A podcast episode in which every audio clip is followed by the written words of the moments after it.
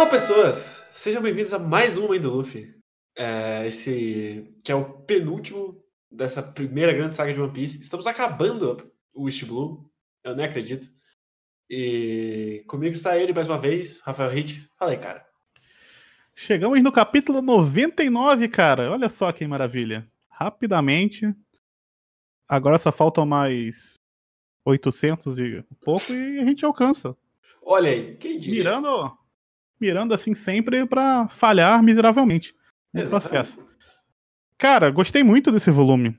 Eu realmente não me lembrava. Eu só lembrava da pernada do, do Luffy fechando o arco do nosso querido que eu acabei de esquecer o nome porque Arlong. eu só pe- Arlong. E eu só lembrava disso. O Logtown eu lembrava muito pouco. Nossa, muito pouco. E muito bom. Já começa muito bom. Então, é um volume que eu tenho algumas coisas pra dizer e talvez dessa vez eu tenha menos coisas pra reclamar e mais coisas pra falar bem. Então, vamos entrar logo no capítulo. É, Cara, eu. Na minha memória, eu comentei, eu que eu cortei isso da edição final, mas na Uhum. minha cabeça, a luta do Arlong durava um volume. E ela dura três capítulos. Sim, eu também achava que ela era mais longa, mas foi impressionante como é rápido e como. é, Eu até achei esquisito a forma com- como acabou, porque pensando assim na- no, no nível de força do, do Arlong e o Luffy, ele. Todos os golpes que o Luffy dá, o, o Arlong sente Uhum. nesse momento. E geralmente os, esses caras que o Luffy tava lutando não, não eram assim. E eu senti assim, nossa. E o Luffy não tava dando golpes é, diferentes, assim, de. Que a gente depois fica mais acostumado. Ele tava dando golpes normais dele. E aí eu achei que. Achei um pouco esquisito. Eu vou dizer que na verdade isso é uma impressão errada, porque que é, que é uma impressão que ela fica por causa do Don Krieg. Uhum. Mas a luta contra o Kuro, que foi anterior, ele vence em dois golpes também. Ah, sim. Então o, o Don Krieg que é o ponto fora. Mas o Kuro é um humano, né? Sim, mas o. Até. Considerando o que ele vai lutar depois também, a próxima luta mais pesada que ele tem provavelmente é só o Crocodile e é até ele descobrir a fraqueza do Crocodile. E o, o Arlong é meio burro lutando, né? Sim, ah, mas ele é um ele vira um animal desde que ele faz um olhinho lá de peixe. Ele é meio burro, porque ele tem super força. E aí meio que só se garante na dentada e no nariz. Ele não tenta dar um soco no Luffy. Ele só tenta morder o Luffy e que consegue várias vezes, inclusive. Eu achei um pouco. ah, sei lá, faltou um. Vendo os outros lutadores que passaram, eu não sei, faltou um pouco de estratégia ali de luta pro, pro nosso querido Arlong. Mas eu entendo também que ele tava totalmente possuído de raiva, que tá- ele tava vendo o mundo, do, o mundo todo dele ruir ali, né? Então faz sentido ele querer resolver do jeito mais rápido e mais cruel possível. É que eu sinto ele realmente mais animalesco, mas pra mim eu, eu, eu acho que isso é, joga a favor da, da história, porque esses três capítulos são muito intensos da luta dele. Uhum. É, parece que o tempo todo o Luffy tá pra morrer. Sim, é, tem esse lance, né? De qualquer golpe que o Luffy receba, ele pode acabar morrendo, né? E tem um lance legal, tem um momento que o Luffy toma uma mordida, que ele reage rápido e o próprio Arlong fala, nossa, ele. Tipo, você fez o certo aqui pra não se fuder e o Luffy fez aquilo só no puro reflexo. Sim, acho que não é o, não é o Arlong, acho que é o Sanji que fala. Ah, sim. Então, assim, um momento bem interessante. Tipo, ele tava, ele tava só com o modo de sobrevivência ligado naquele momento. Sim, eu, eu gosto muito de cenas pontuais. O Oda tava mandando muito bem em ação nesse volume. Uhum. É, principalmente a cena que ele pega e ele quebra o nariz do, do Arlong. Ah, sim, eu, eu gosto muito dessa, da toda a batalha dos dois. E eu gosto muito que ela foi rápida, porque eu pensei que. Eu pensei que esse volume ia fechar com o Luffy dando um chutão nele. Eu também. Eu, eu, eu- era, era a minha expectativa. E o fato dela ter, ter terminado, terminado muito rápido e ao mesmo tempo a luta ter sido muito dinâmica e ter acontecido muita coisa é muito legal. Mas assim, a luta em si, ah, beleza, é uma luta, é divertida, foi legal. Mas o que acontece ao redor da batalha é, é muito legal. Ele não joga fora a narrativa que ele tinha construído até aqui. pra se focar só na luta e vamos ver quem vai vencer aqui. Ele todo o tempo tá relembrando a, a motivação daquela batalha. Sim, é uma luta que tem bastante peso. É, e não é relembrando, tipo, ah, eu tô aqui lutando pela Nami. Não, é relembrando a própria Nami, a, a personagem, a, as coisas que ela fazia, tudo que ela teve que passar, e sempre adicionando alguma coisa nova ali. A cena que, que eles entram no local onde a Nami ficava é muito significativa pra, pra história. Então, funciona muito bem tudo que tudo que acontece ali e o final é maravilhoso. Sim, é, é muito engraçado, porque eu, quando ele entra no quarto da Nami, eu fiquei lembrando de, do Drogo queimando o trono. Ah, sim. E, e, pensando que, olha só, você a distância que está o, um shonenzinho de porrada para crianças de 12 anos e a série mega produzida da HBO. É realmente um bom paralelo. Porque é muito mais significativo. No, a, a cena da Nami não é uma coisa barata, né? Como é aquela queima no trono, que é muito recurso barato de olha é, é, aquela cena que, que a pessoa escreve querendo fazer uma parada. Eu vou fazer isso aqui porque essa cena aqui vai ser foda. Ele tá escrevendo aquilo ali, ele tá. Olha aqui, olha o meu simbolismo, cara. Muito bom. Isso. Essa cena não, ela é realmente orgânica. Não é o cara que tá tentando te mostrar é, o que você deve sentir. Ele te mostra a cena e você, você para um tempo e pensa: caramba, olha isso aqui, isso aqui é muito legal. Tá acontecendo aqui. Sim, você entra no, naquele quarto junto com o Luffy. Sim. Porque, espertamente, o, o Oder nunca mostrou ela trabalhando lá dentro de fornada. Sim. Então, tem um impacto. E a gente não sabia muito bem o que ela fazia além de roubar. A gente sabia que ela fazia mapas, mas a gente tinha meio que a ideia que em oito anos ela não tinha produzido tanto, que é uma coisa que é um pouco assustador, quanto que ela produziu naquele tempo. E a quantidade, o volume de coisa que ela fez tem um significado de o quanto ela teve que se esforçar para fazer tudo aquilo. O quanto, quantas viagens ela teve que fazer, quantas pessoas que ela teve que enganar, o quanto que ela teve que lutar para A gente tava muito. É, o volume passado a gente falou muito sobre dinheiro e o quanto que ela teve que se esforçar para enganar as pessoas, para conseguir o dinheiro para comprar a vila, e agora é, a gente viu um outro lado, que é ela fazendo apenas o que ela precisava para faz, fazer para se manter viva porque era Sim. o trabalho dela. Então, ter esse outro lado é algo que aparentemente você pode não esperar numa história, ele não precisava contar isso para ter significado, mas ele adiciona isso e dá mais uma camada para para coisa e fica bem interessante. E aí ainda se completa porque a primeira coisa que a gente vê quando a gente chega na, na vila é o, a torre gigante do, do Arlong Park. Uhum. Então a gente tem literalmente o, o castelo de opressão sendo derrubado. Com a figura da opressão caindo junto. Aí o Oda venceu qualquer. qualquer marxista na vida, ele venceu com esse quadro, né? Sim, com os caras carregando a bandeira e felizão, sim. Conseguiu mostrar muito mais do que o, o Che Guevara de sofá. Conseguiu com, com maestria, bem legal. Quando o, ele dá o chute, eu achei até esquisita a cena, porque ele levanta o pé muito alto, e aí o Arlong tá vindo para cima dele, né? E aí a forma que o pé dele pega na cabeça do Arlong para mim é meio esquisito. Porque ele, porque ele acerta com o pé mesmo, né? Com a parte de. com a planta do pé. Sim, dá um pis... é como se ele desse um pisão. É, eu pensei do jeito que ele levantou a perna que ele ia bater tipo com um calcanhar na cabeça do, do Arlong. Mas uma pisada na cabeça é muito mais significativa. Ele, afund... ele tá realmente afundando toda aquela opressão pro mais profundo e destruindo ao mesmo tempo. Ele só destruir Long Park não teria significado, né? Ele não. tem que destruir tudo ao mesmo tempo. A, a, é, a opressão tem, ela tem que ser destruída de uma vez. Você não pode ficar, ah não, destrua ali, depois destrua lá. Viu, Clube da Luta. É assim que você destrói a opressão, não é explodindo um prédio. Sim, e eu gosto muito como, mesmo aqui, ele já estando puto com o Arlong, ele tem o ponto do basta quando ele, o Arlong trata a Nami como uma ferramenta e não como um ser humano. Uhum. Quando ele manda, ah, você vai usar ela também quanto eu? E aí é o momento que ele de fato explode. Pra não ficar esquerdando muito, mesmo o Oda querendo muito que vocês fiquem esquerdando, e é muito difícil falar de One Piece e não pensar no enquanto o Oda pensa nessa parte social. Principalmente depois que vai ter a cena da Marinha, que é muito fascista, mas tudo bem. Sim. É, é, é muito social tudo, tudo, tudo, isso que ele tá pensando, né? Ele, ele tá pensando num, numa força que oprime um povo, é, que faz com que aquele povo produza só para ele. É porque meio que vira um feudo, né? Aquela cidade. Sim, basicamente. Tem até um castelo. E eles têm que produzir para continuar sobrevivendo e pode continuar morando naquele feudo. E aí tem a Nami, por outro lado, que é a menina que tem alguma habilidade ali que eles podem utilizar ela melhor do que os outros.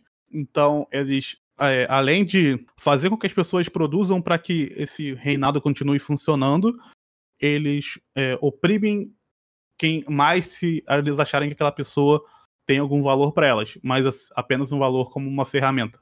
É engraçado porque me lembra a cena do filme do Coringa, e aí é, é uma galera super rica vendo o filme do Chaplin. Sim.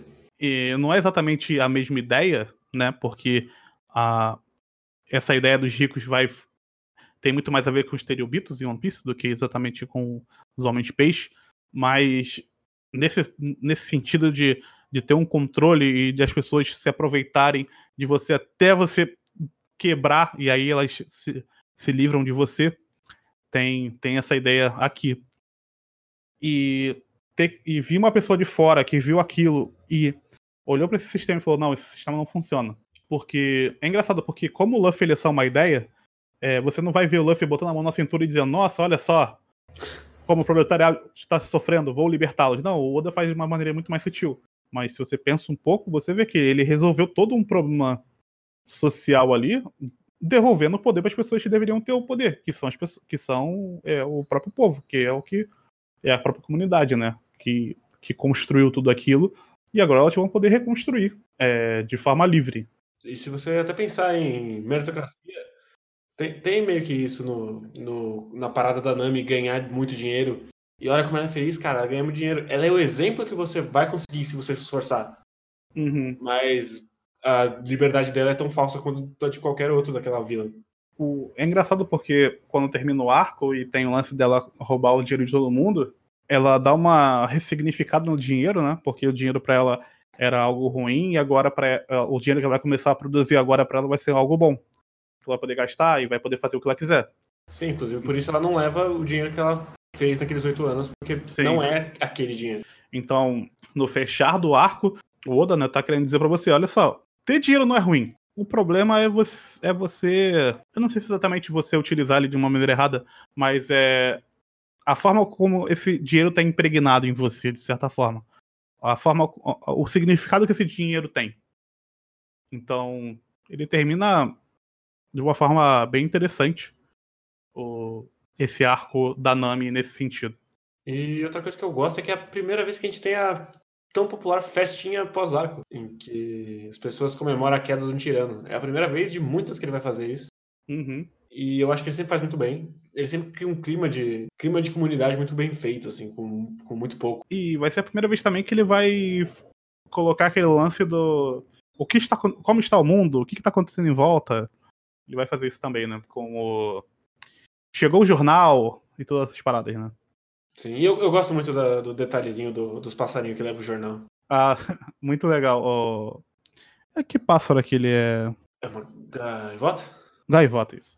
Eu gosto bastante. Às vezes são os melhores momentos de One Piece. É, são os momentos pós-arco. Então, Sim. é a primeira vez que ele estabelece isso e funciona muito bem. Parabéns, Oda. Sim, a gente volta pra vilazinha do Luffy, rever as pessoas. E é engraçado que mesmo ela já, já, ele já consegue deixar um senso de nostalgia para a cidade do Luffy, porque já são 90 capítulos. Uhum. Então já, já é uma coisa que ficou no passado, assim. E não é como se tivesse acontecido tanta coisa, né? Isso que é bizarro. Ah, não, mas ele, ele dá o tempo que precisa dar para as coisas. Uhum. E outra coisa que eu gosto muito é uma promessa de futuro mostrando o nosso querido Shanks. E eu percebi que o Yasop ele tatuou o nome dele na testa e eu fiquei um pouco. Por quê, gente?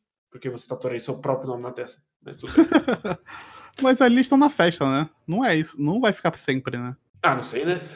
É, tá em Vegas e tudo.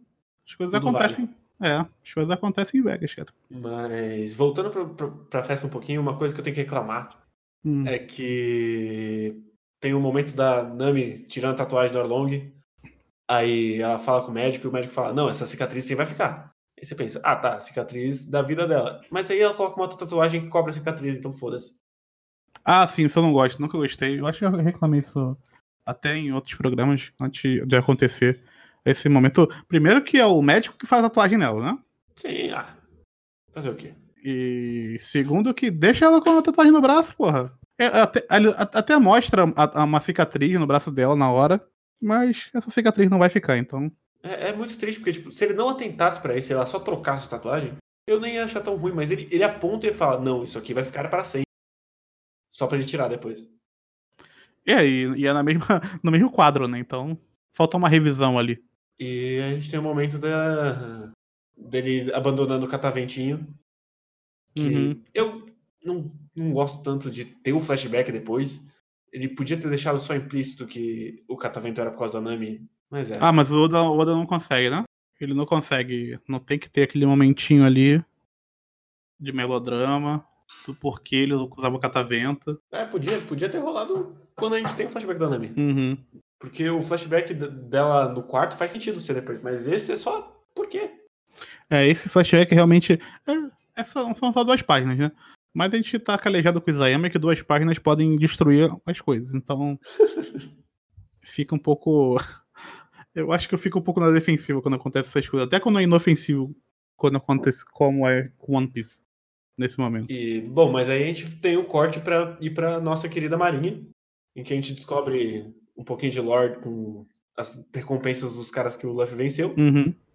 E a gente tem um momento de fascista com todos eles com justiça cravado nas costas, em uníssono, gritando: Vamos, vamos aí, caralho! É engraçado, né? Porque essa vai ser a primeira grande vez que a gente vai ver a Marinha e a forma que o, que o Oda apresenta a Marinha é uma coisa opressiva, né? Ele até tem todo um discurso do cara lá, de dizendo assim, vocês não têm coragem, vocês podem ir embora, blá blá.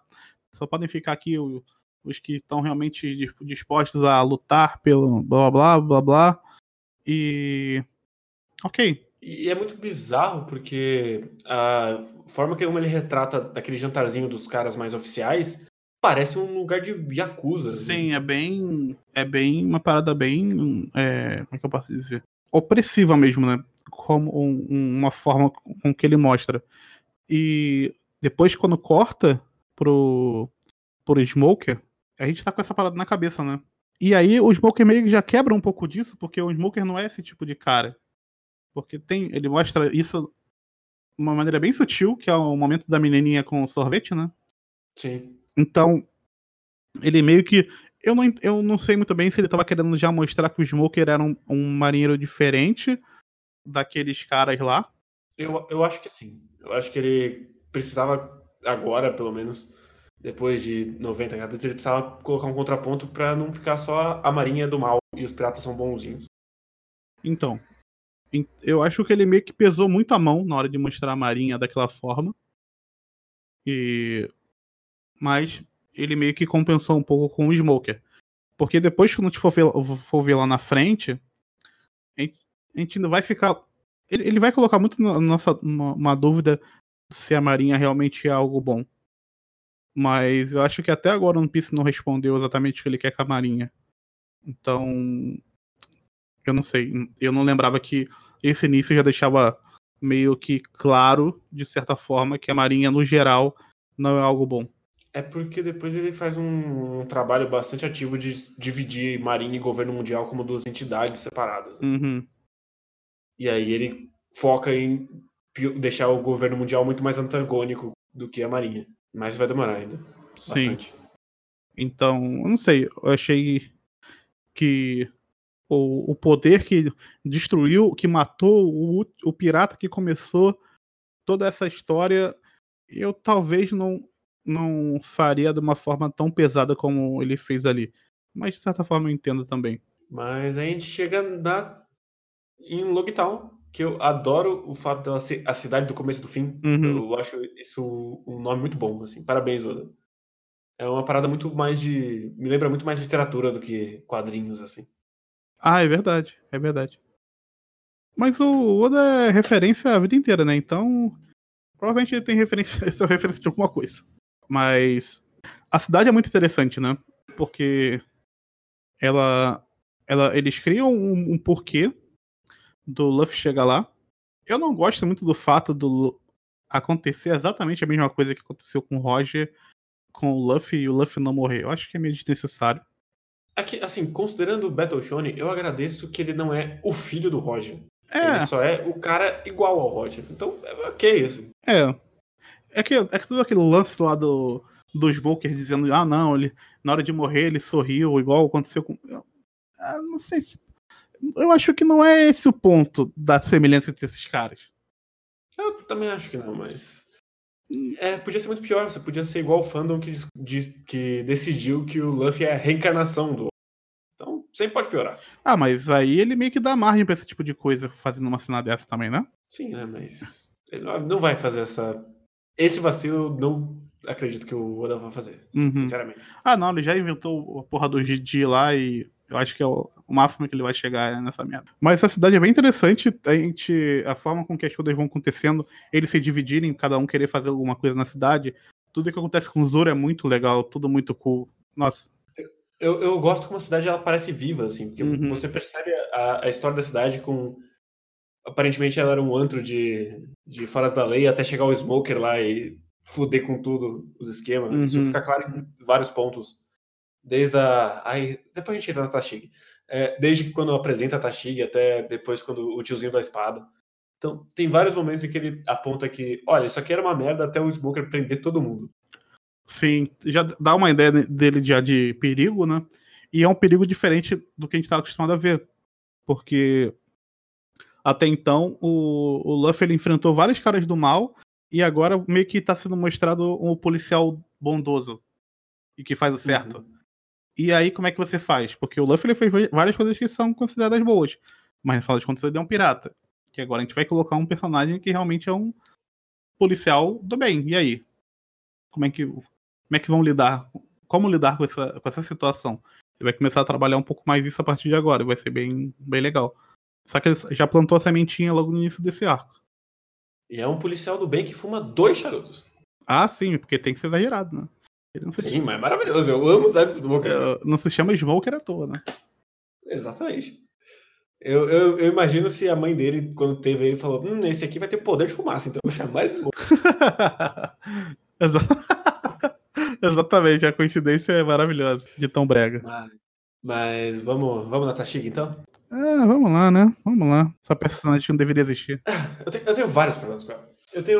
eu- ele, ele perpassa por várias coisas. O primeiro é. Por que caralhos ela tem a cara da Kuina? Nossa, ele tenta. O Oda ainda tenta se justificar com isso, cara. Ele vai dizer assim, ah, porque no mundo a gente sempre tem alguém que é parecido com a gente. Ah, velho, porra, sério, Oda? Sabe? Aí, o segundo é a, a motivação dela, que ela começa a contar porque sim. E, e é, e é, é muito bizarro, que é tipo, ai, como assim essas pessoas ganham dinheiro com espadas? Disse a pessoa que trabalha pra marinha é uma espadachim. Sabe? É- é- é- porra, É, porque ela não faz o trabalho de graça pra Marinha, né? não, né? Então, alguém tá pagando ela pra trabalhar com a espada. Sim, então é tipo, é, é muito bizarro, porque eu, eu não acho que ela foi construída pra ser a personagem hipócrita que tá fazendo o que ela critica. E realmente ele. o- a história parece não perceber que as duas coisas não se conectam. Ela não pode criticar as pessoas que ganham dinheiro com a espada e ganhar dinheiro com a espada. É, E aí todo o bagulho dela ser desastrado também. que- Ah, pra quê? É, Eu sei que é pra ser um um espelho da Kuina, mas. Não. acho que até o fato dessa desastrada diminui esse. Essa. Essa, essa, essa semelhança que o Oda quer fazer, né? Se ela fosse uma mina super foda, B10 e tal, acho que talvez teria até mais essa semelhança. Mas aí acaba virando uma coisa só de aparência. E aí deixa o, o- o- a semelhança muito fraca. Ah, ela, ela é. Ela é muito parecida com, a, com a, a mina que morreu lá 200 anos atrás. E ela usa espada. Mas ela não é, ela é qualquer coisa. Então, meio que enfraquece isso. E depois, daqui pra frente, teremos vários momentos constrangedores. Sim. Que todo momento de Zoro com ela é um momento constrangedor. Nossa, o momento que ela troca de corpo com o Smoker é horrível também. Ah, mas aí você tá falando do pior arco de One Piece, né? Então. Tudo ali é terrível. É verdade. Mas. Menos o LOL cortando a ilha no meio. Esse momento é maravilhoso. Ah, sim, mas esse é um quadro de 50 cap... Esse é um quadro dentro de 40 sei lá, uns, uns cinco volumes, seis, que deve, deve, essa porra deve ter. Então, é muito triste. Mas a forma com que ela é concebida na série, eu já perdi completamente interesse nela. Eu quero que ela não apareça. Porque ela foi, nesse, nesse, nesse volume, ela foi um, um personagem infodump. Uhum. E ela é qualquer coisa, ela não cria um, uma parada na cabeça do Zoro que ele vai ficar super caralho agora. Essa mina aí. Não... Mas pelo menos o Odo usasse a aparência dela pra ele ficar nessa. E será que a Queen não morreu, na verdade? E isso fosse um conflito para ele, mas não é. É só algo que incomoda ele, de certa forma. Então é muito bobo e é bem desnecessário, ainda mais pro personagem que ele tá fazendo isso. Que é um cara que não liga para absolutamente nada. Sim. Dito isso, eu, eu, eu gosto muito do momento em que ele decide que ele vai dar nome para as espadas. Que é, não foi no capítulo 1 quando ele começa, porque eu tenho uma série de fantasia, então eu preciso dar nome para tudo e foda-se. Uhum. Então ele te deu tempo para respirar dentro daquele mundo, aí ele começa a introduzir mais complexidade. Que é a mesma coisa do que eu tava falando uns tempos atrás do governo mundial. Ele não precisa estabelecer isso no capítulo 1. Ele pode primeiro colocar a marinha e você ele, ele aclimata você e aí ele começa a pintar outros pedaços assim. Sim, sim. Então eu, eu gosto que ele se dá se dá o tempo de fazer o mundo dele respirar. Ah, sim, isso esse momento é bem legal porque ele cria toda uma situaçãozinha né, do cara querendo enrolar o, o Zoro. E o Zoro, bem inteligente, estava sendo enrolado. Porque é o Zoro, né? Sim. Só que é legal. Eu gosto... bom que é. Ele, ele não é inteligente, então ele não vai ser inteligente. Ele vai cair no, no papo. Vai, vai cair no papo. E tem uma cena BDS. Nossa, muito legal a cena das espadas quando. Da, da espada, né? Que ele joga pro alto e, e ele vai fazendo uma sequência da espada girando. E ele, em vez de fazer só um quadro, ele vai fazendo parte a parte né, da espada. Acho Sim. bem legal esse quadro. Um, um, espadachim que anda com uma espada amaldiçoada é muito interessante. É um clichê maravilhoso, né? Mas... E, é, e é engraçado, porque eu, eu nem, não, nem lembrava mais dessa história, né? Mas você fica pensando assim, porra, se o Zoro morrer em algum momento em One Piece, vai fazer todo sentido, né? É, eu, no volume 3 tem um, tem um momento maravilhoso dele testando as espadas, em que volta a espada amaldiçoada. Ah, sim, eu lembro disso, isso eu lembro. Mas a, a jornada, quando você pensando agora no Zoro, do espadachim, que quer ser o mais forte e tal, é uma jornada que faz sentido. Uh, e aí, não, sei, não, eu não vou nem entrar muito nisso, no lance do cara morrer, porque a gente não sabe.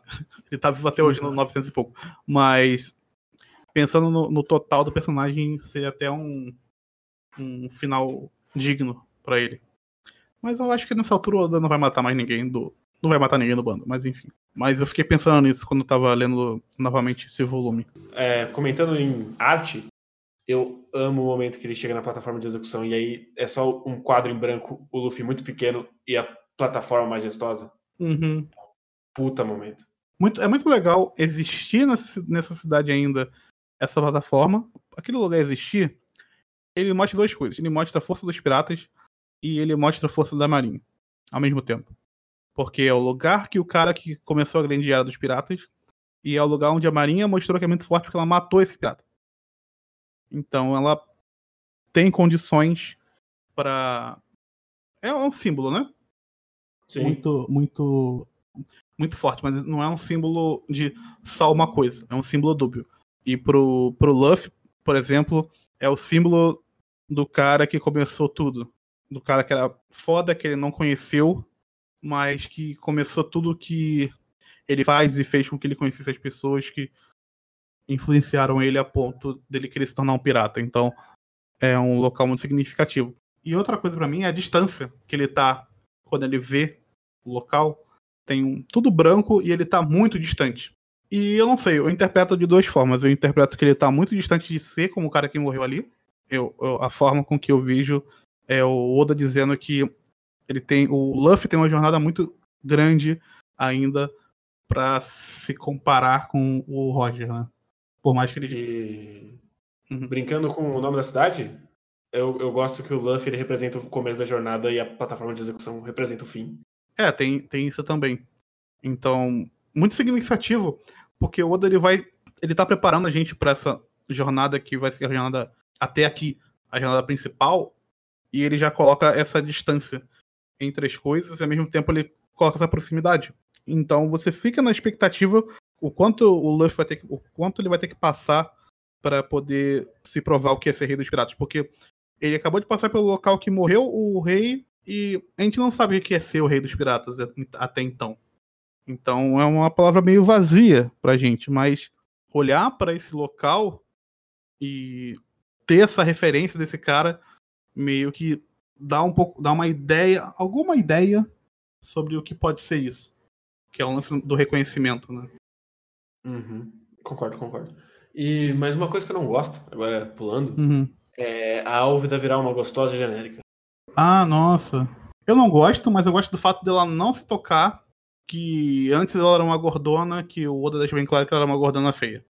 Sim, é, tipo, contexto. Se o One Piece fosse tivesse personagens femininas recorrentes com diversas formas de corpo, eu não, não me incomodaria ela ter virado uma gostosa. Mas só tem gostosa. Sim.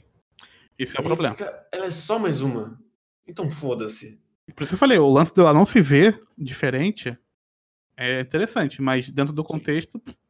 como você falou, é uma merda. E outra coisa que eu gosto lá pra trás, assim, é que basicamente a Nami, na hora da, que ela tá vestindo roupas lá, ela veste as roupas da, da, da Robin. Ah, olha ele reaproveitando o design depois. É, caralho, é verdade, nem, nem tinha mais tentado isso não.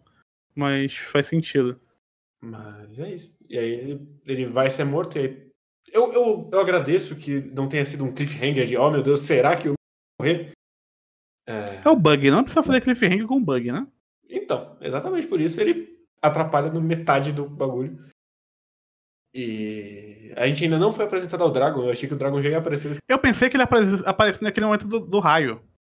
Sim, ele só aparece depois. Mas é legal também o lance da, da Nami lá se tocando que o tempo tava mudando, que é uma característica que vai ficar mais latente a partir de agora. Mas é legal é, a sacada que o Oda meio que foi jogando assim, vai acontecer alguma coisa aqui que vai ser que vai ser grande, só que a gente não tava esperando que fosse um, um, um raio do trovão no, no bug, né? que o Luffy sobrevive porque ele é de borracha. É, pro Luffy foi de boaça. E é muito Sim. engraçado aquele. Ah, ah, ah. Sobrevivi. Sobrevivi. Com a maior tranquilidade do mundo, né? E aí eles começam a correr e acaba o volume. Então, o jeito que acaba o volume, eu acho que acaba muito bem. Ele terminou de contar uma história, ele contou o suficiente para começar uma nova história. Agora ele vai ter tempo para para contar o que ele quer contar. É bem aquele lance do que você sempre comenta de fechar bem, fechar bem um volume para deixar a pessoa querendo ler o próximo, né? Nesse ele fechou realmente muito bem esse volume e é aquela coisa. Se eu não estivesse lendo aos poucos para poder fazer o cast, seria mais uma vez que eu obviamente continuaria lendo o, o próximo volume tranquilamente. Eu acho que o próximo volume já é meio a meio, meio o final de Logtown e a outra metade é, é Labunja. Uhum.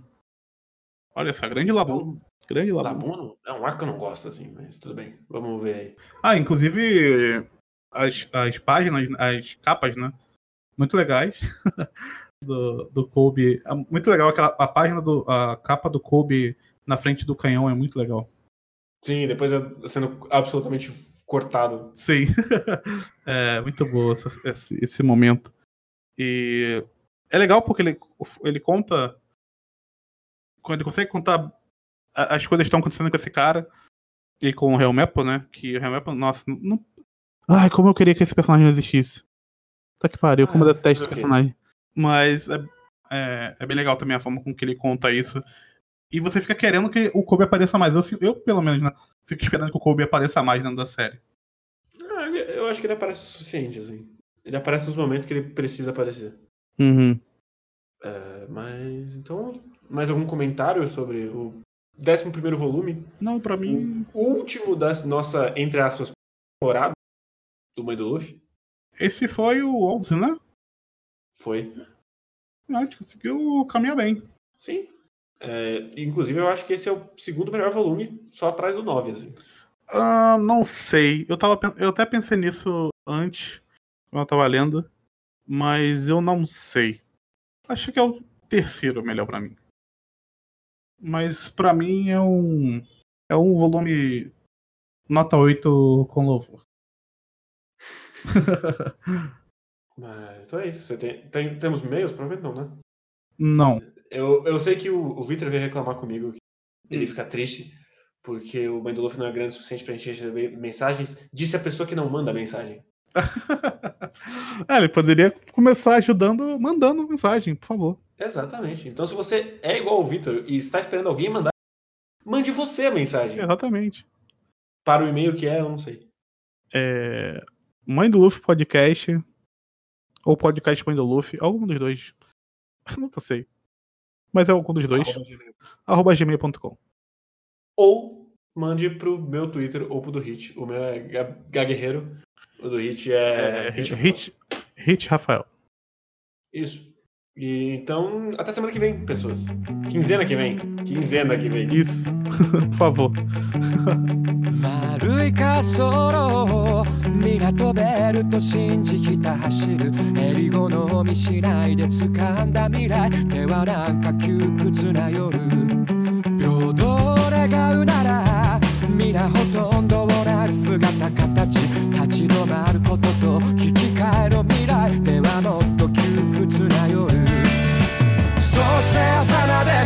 感情目を閉ざしてみるむやみやたらに燃える感情でも名前は言う。